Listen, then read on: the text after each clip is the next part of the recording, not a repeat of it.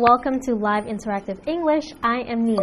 And I'm Matt. And today we're looking at part one of Guayaquil, Ecuador's Pearl of the Pacific. Mm. Okay, so Pearl of the Pacific means a pearl of something. Means it's a very special place that might even be a little hard to find. Yes. So, like in an oyster, you can find a pearl, which is a very special thing inside the oyster. Yes. So, this is a very special place on the Pacific, on the Pacific right. Ocean. Okay, so Ecuador, do Mm-hmm. you know any fun facts about the Okay, so country? Ecuador's Ecu- the name of the country Ecuador is the Spanish word for equator.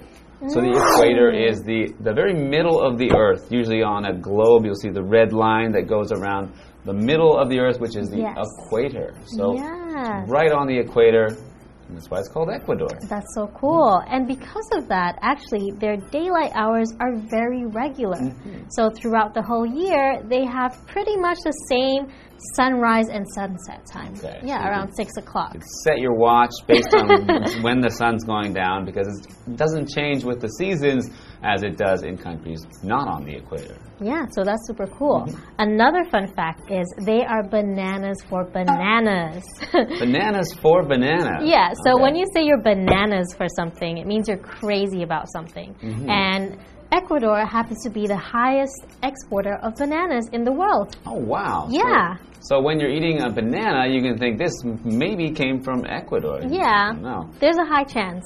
So yeah, I know they make they have lots of bananas and also lots of chocolate. So, That's very true. so if you're having a banana split ice cream with bananas and chocolate sauce, Mm-hmm. it might be, you know, it's Ecuadorian food basically.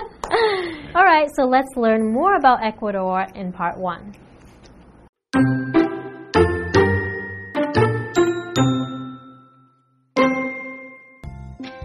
Guayaquil may not be Ecuador's capital city, but it is a place with a charm of its own. Located on the west side of the Guayas River, the port city is Ecuador's gateway to the Pacific Ocean and is famous for its unique character and interesting history. In 1538, Spanish conquistador Francisco de Orellana founded the city, officially naming it the most noble and most loyal city of Santiago of Guayaquil. During Spanish rule, the city was a port of call for merchant ships traveling between Asia and Latin America, as well as a common target for French and English pirates.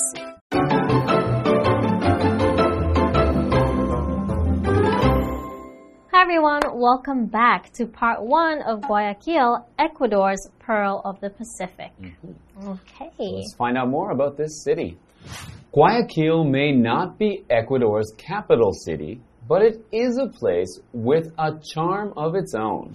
Okay, so it has its own charm. There's something special about it. Mm-hmm. So, a charm is a quality that makes you attracted to someone or something, or in this case, some place. yes. So, it has a charm. Usually, it means it has something interesting about it that, that will make you want to go there, that will make it a nice place to be. Yeah, so it's a charming city. You could say it's charming, right? You could even hmm. say a person is charming. Usually a man, but sometimes a woman can be charming as well. And it's a way to say that they are attractive because of the way they speak or do things, usually. Okay.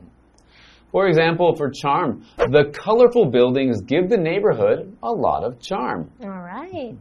Located on the west side of Guayas River, the port city is Ecuador's gateway to the Pacific Ocean and is famous for its unique character and interesting history. Mm-hmm. So, it is the country's gateway to the Pacific Ocean. Mm-hmm. A gateway is like a pathway, right? In this case, I think is it's that it gives you access to mm. something. So, um, as I said, it's a port city. So that means that the boats will come and dock there and, and pick up things like bananas to mm-hmm. bring to other countries. So it's a gateway to the ocean because they have the port there that gives them access to, To the the. Pacific Ocean. Okay. In 1538, Spanish conquistador Francisco de Orellana founded the city, officially naming it the most noble and most loyal city of Santiago of Guayaquil. Wow, very fancy. Okay, yeah, it's a very a very long name. and so that was a, a conquistador. Mm. So a conquistador were these conquerors, these men who came from Spain, and they would take over countries, take over land in usually South and Central America. Mm-hmm. So I have this image of a conquistador, usually with a with a metal helmet, a shiny metal helmet, and very sort of fancy armor, and conquering, you know, South America. All right, so that's why they speak Spanish for mm-hmm. one. So during Spanish rule, the city was a port of call for merchant ships traveling between Asia and Latin America, as well as a common target for French and English pirates. Ooh, okay. That's cool. So, what are pirates? Okay, so pirates were essentially thieves. Actually, I Yeah. shouldn't say were. There still are pirates. Yeah, But they're people who have boats and they usually steal things from other boats. yeah. So they usually at sea they, they will rob um, or take things from other other ships and other people when they're at sea. So Yeah, so basically thieves on a boat in the ocean. much, yeah. All right, we also mentioned merchants, right? So, merchant is a person whose job is to buy and sell products in large amounts, especially by trading with other countries. Hmm. Okay, so they're probably doing a lot of uh, banana trading. I don't know. yeah, well, a lot of like a lot of the the food, and the, as they mentioned, going to to Asia. So you know that like spicy food that we we eat today. Uh, all of those spicy chili peppers come Yeah. from South America. so that's before this time, there was no food using hot chili peppers in Asia. And uh, even today, we think of certain countries like Thailand has all this spicy food using chili peppers. But before people went to South America and had these, these ships going from country to country, there was no spicy food like that in, in Thailand. All right. So another example is in the Middle Ages, merchants traveled great distances to sell their items. Hmm, okay. Yeah. So, yeah, it seems like a very important city, and as it, it gives them access to the Pacific Ocean, and it sounds like a charming city. So, let's learn more about Guayaquil after the break. Sounds good.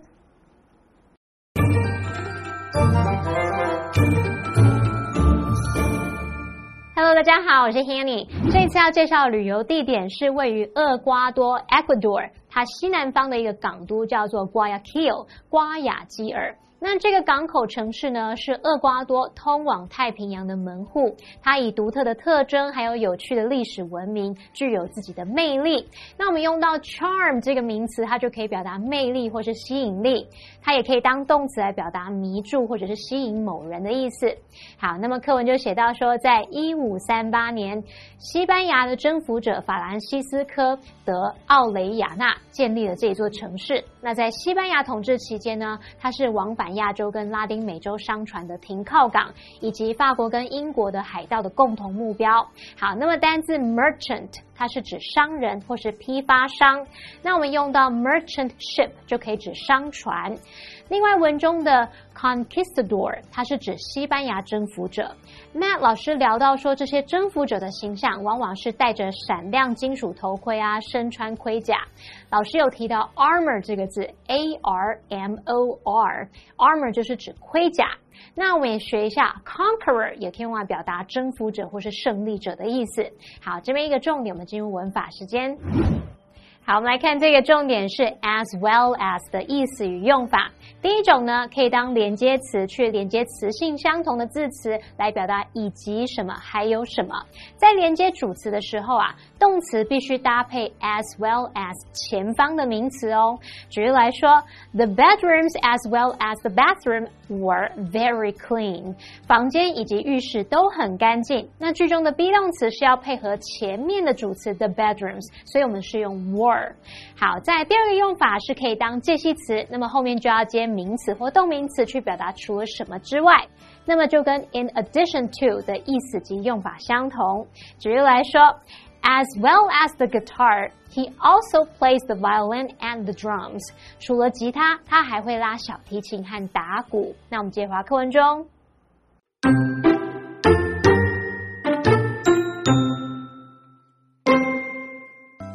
On October 9, 1820, Guayaquil natives took over a military post and declared the city free from Spanish rule. From 1820 to 1822, the city became one of the central battlegrounds for the Ecuadorian War of Independence. As far as attractions go, no trip to Guayaquil is complete without visiting Santa Ana Hill. As you travel up Numa Pompilio Llona Street on your way to the hill, one of the first things you will notice is the bright contrasting colors of the houses, art galleries, and shops, some of which are over 400 years old.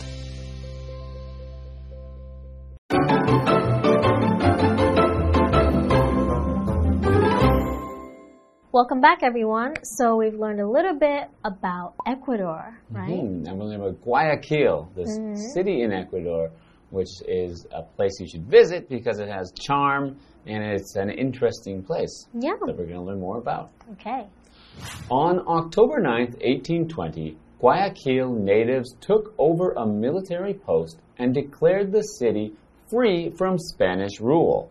Interesting. So they just took over the post and declared it free. hmm Huh. Okay, so these were the the natives took over the city. The natives meaning the original or local people that lived there. So they're the people that are from there, and the Spanish people who were ruling the city were the non-native people. They were not the local or original people there. Mhm so, for example, the visitors from a foreign land brought diseases that killed many of the natives. Mhm. So, in this case, that sentence is actually, you know, possibly talking about the same kind of um, visitors as these Spanish conquistadors. Yes. And in many cases, they did bring diseases that killed the natives. Right. So they decided to take over the post and declare the city to be free. So declare is to announce something clearly, firmly, publicly, or officially. Mm-hmm. For example, he declared that he will run for president next year. Mm-hmm. Or you can declare your love for somebody. Mm.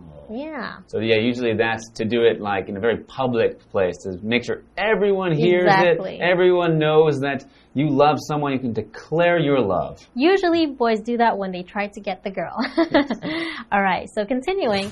From 1820 to 1822, the city became one of the central battlegrounds for Ecuadorian War of Independence. Okay, so when they had the War of Independence, that was the main battleground. That's where they had the war. Okay. Hmm. As far as attractions go, no trip to Guayaquil is complete without visiting Santa Ana Hill. As you travel up Numa Pompilio Llona Street on your way to the hill, one of the first things you will notice is the bright contrasting colors of the houses, art galleries, and shops, some of which are over 400 years old.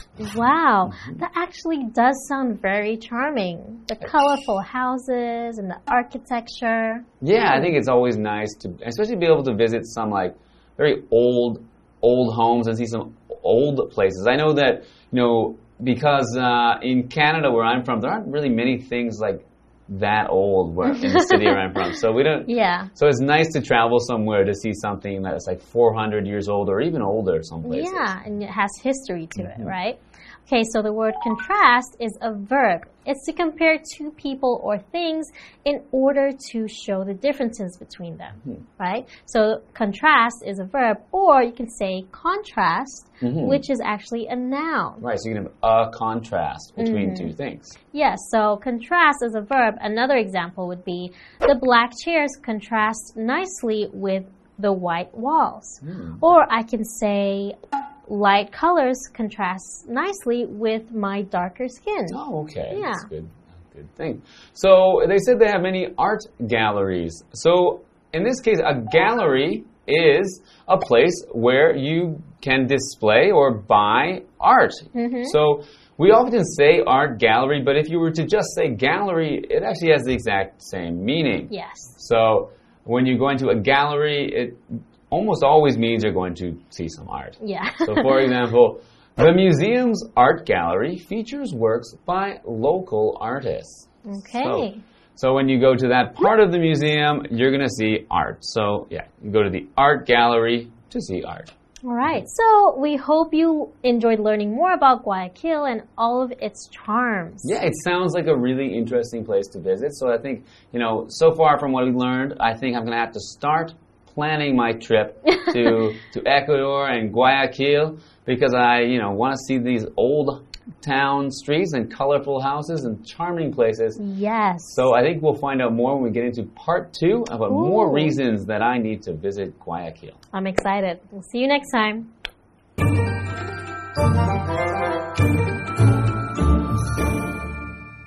在一八二零年，瓜亚基尔当地人占领了一个军事哨所，宣布这座城市摆脱了西班牙人的统治。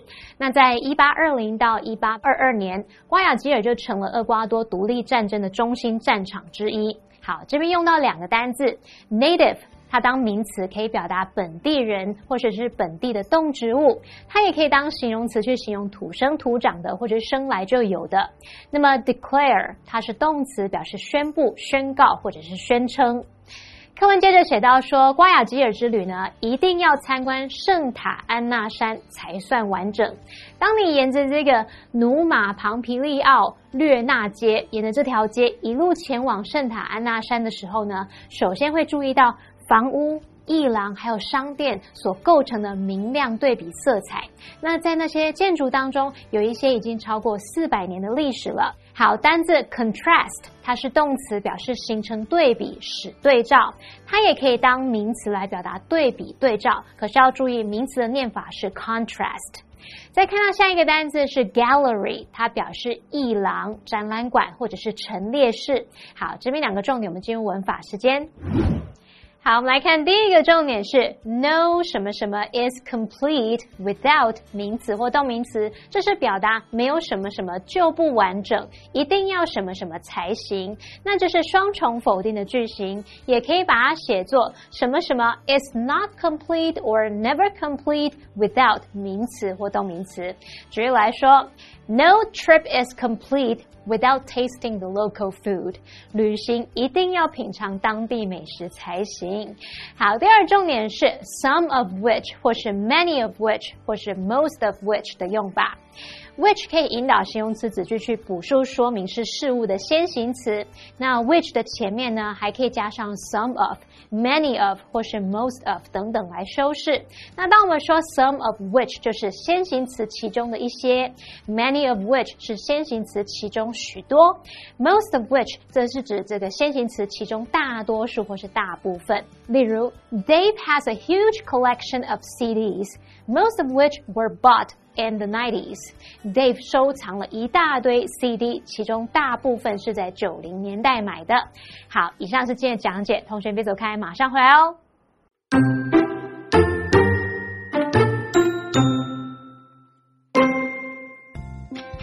Guayaquil may not be Ecuador's capital city, but it is a place with a charm of its own. Located on the west side of the Guayas River, the port city is Ecuador's gateway to the Pacific Ocean and is famous for its unique character and interesting history. In 1538, Spanish conquistador Francisco de Orellana founded the city, officially naming it the most noble and most loyal city of Santiago of Guayaquil. During Spanish rule, the city was a port of call for merchant ships traveling between Asia and Latin America, as well as a common target for French and English pirates. On October 9, 1820, Guayaquil natives took over a military post and declared the city free from Spanish rule. From 1820 to 1822, the city became one of the central battlegrounds for the Ecuadorian War of Independence. As far as attractions go, no trip to Guayaquil is complete without visiting Santa Ana Hill, as you travel up Numa Pompilio Llona Street on your way to the hill, one of the first things you will notice is the bright contrasting colors of the houses, art galleries, and shops, some of which are over 400 years old.